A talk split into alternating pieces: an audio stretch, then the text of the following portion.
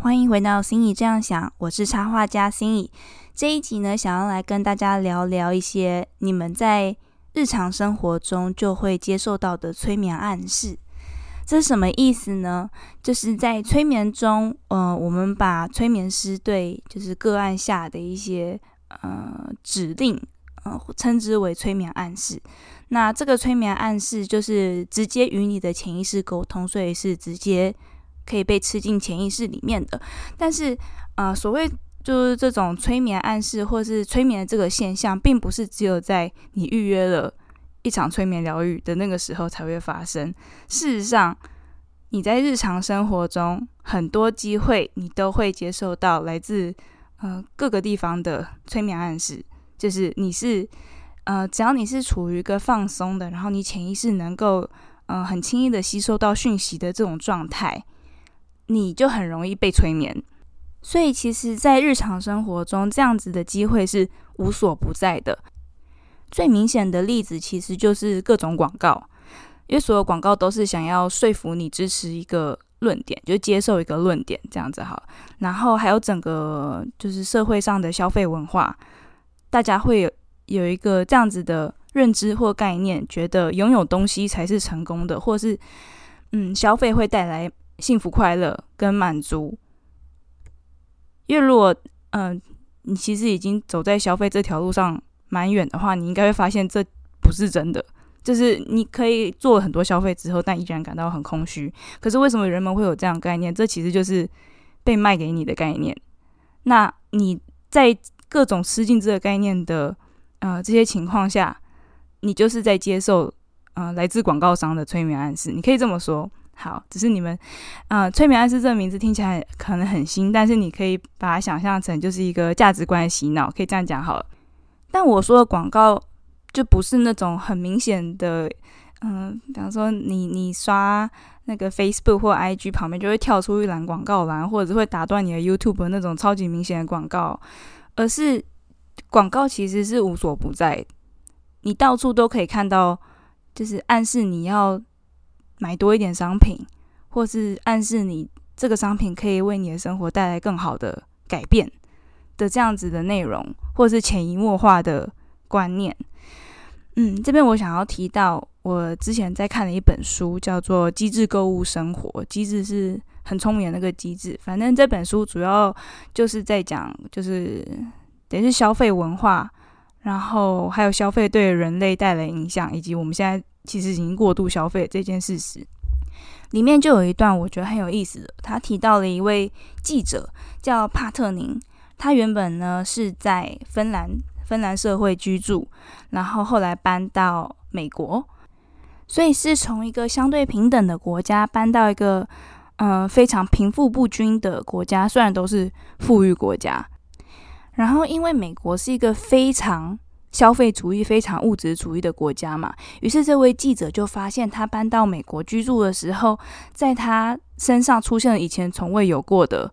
物质焦虑。就是说，他会发现身边的人，很多人都在就是炫耀自己的拥有怎样的好东西啊，拥有名车这样子的炫耀性消费，就是不管在哪一个阶层都会都会出现。当然，在媒体名人间可能最明显。可是与此同时，美国的贫穷的状况也是非常的严重。你在嗯纽约街道上或地铁上都可以看到很多就是无家可归的人。然后，因为美国什么都很贵，不像芬兰可能有很好的那个社会福利制度，所以美国你可能比方说送孩子上大学学费很贵。要买一个可靠医疗保险，那也是很贵，然后要买房，那也是非常贵，所以就变成呃，好像要很辛苦的赚钱，或者是根本你你辛苦的赚的钱也很难呃支付这样子的费用。但即便如此，就已经很很没钱，就捉襟见肘。但是他发现让他感觉到非常矛盾的是，随着不安全感日渐增加，但他并没有。啊，想要节俭度日，他反而想要花更多的钱，所以他觉得啊非常惊讶，在自己身上发现这种转变。因为在北欧的时候，在北欧长大的时候，他并没有在身上出现过这种呃感觉，但是在美国的时候，他就会觉得我自己应该要再多消费一点。因为要买更多的东西才能够觉得自己是成功的，才会觉得自己很安全。所以他提出这个这样子的理论，就是说，当人们无法满足物质和心理上的需求的时候，会变得更加物质。而如果社会是有一个很就是贫富不均的这样子的结构的话，会加剧这样的不安全感。所以举这个例子，可能大家就知道了，我所说的广告带来效果，并不是说就特定指那些很明显的广告，而是指整个环境的氛围，或是整个环境让你要吃进去的概念是什么。所以像刚刚我提到这位记者的例子，他并不是就是特地要买什么，而是整个氛围就让他觉得拥有物质或者是消费是啊通往幸福、成功跟。嗯，高自我价值的这条路，好，但这这句话是真的还是假？大家可以自己就是衡量一下。好，事实上其实是这样，很多研究也显示，其实反而是消费会让你们感觉越来越差，因为可能呃人们就会陷进比较的这个情况里面啊，我们在开始比谁有东西更多。如果你相信拥有更多东西代表更幸福、更成功的话。人们就会开始比较，那谁有的多？如果你有这些，那我就会产生我还没有我要去获得的这个焦虑感。好，但是这个这个价值观其实也是你成长的过程中吃进去的，就是环境给你的催眠暗示，可以这么说。嗯，所以我就想到我过去曾经有过的跟呃一些其他人有过的呃对话吧，就是我开始。比较有环保意识的时候，就这些呃，有些人会觉得说你是被就是环保分子洗脑了，可以这样说。但是他们可能没有意识到，他们自己才是被消费主义洗脑了。因为如果假设是环保分子来洗脑你，或是有一个环保主义来洗脑你，好了，在这个被洗脑的结果之下，你会花更少的钱，然后会更加注重于保护。呃，生态环境，那这个背后除了地球以外，好像没有其他的受益人呢。但在呃大部分的社会，就是一直买就会一直幸福的这种概念之下，有很多受益者哦，就是各种厂商品牌，各种花钱在行销跟广告上的这些人，都是为了希望你可以吃进这个概念的人。好，我觉得我消费主义已经讲够久。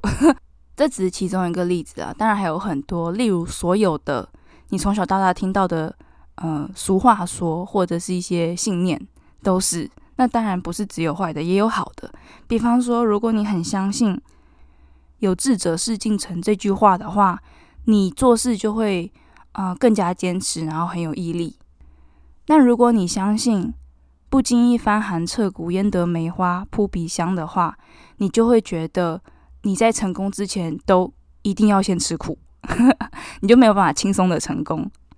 所有的阅读经验也是，当你在读一本书的时候，你愿意把这本书买回家或借回家，打开来坐下来好好看的时候，你其实啊潜意识做好准备是我要准备来看看这本书要说什么了，我要准备来接受这本书中的观点了。你是准备好。被说服的，所以整个阅读的经验中，其实都会是，嗯，你的潜意识已经准备好打开，然后想要接受新讯息的这种状态。除非你在阅读的时候就已经先抱着很啊质疑的态度，或者很很啊怎么讲，很很用心在检视的态度，你不是直接照单全收的态度。好，那既然阅读一本书是如此。其他时候，你用别的方式接受到的讯息，是不是也是如此呢？当然是。你选了怎样的 podcast 来听？你平常 YouTube 看的都是什么样的影片？这些都是不同的讯息流入的方式，不是只有文字才是讯息，声音跟影像也都是。所以现在你就可以去检查看看，你 YouTube 首页看进去都是怎么样的 YouTube 影片？你平常都在吃怎么样的讯息？然后看一下你的 IG 或你的 Facebook，你的那个墙上都是什么样子的贴文？你平常吃的讯息到底是以你的精神粮食来说是有营养、有价值的内容呢，还是素食、垃圾这样子的内容？你可以用这种角度来检查看看，你平常都是用什么样子的资讯跟什么样的信念在喂养自己的潜意识？特别是要注意你在很放松的那些时候都在看些什么样的内容。比方说，如果有人会习惯在睡前看影片的话，这个影片是什么方向，就最好挑一下。对，或者是睡醒刚睡醒的时候，那个也是潜意识比较高涨，也是你很放松的时候，你都嗯听些什么样的 podcast，或者你都看什么样的 YouTube，这个你也可以挑一下。好，大概是跟大家分享到这边。那一样最容易找到我的地方呢，是我的 IG 账号是 C 心怡 C C I N Y E E。我的 IG 现在主要分享我的图文创作。那我们就下回见。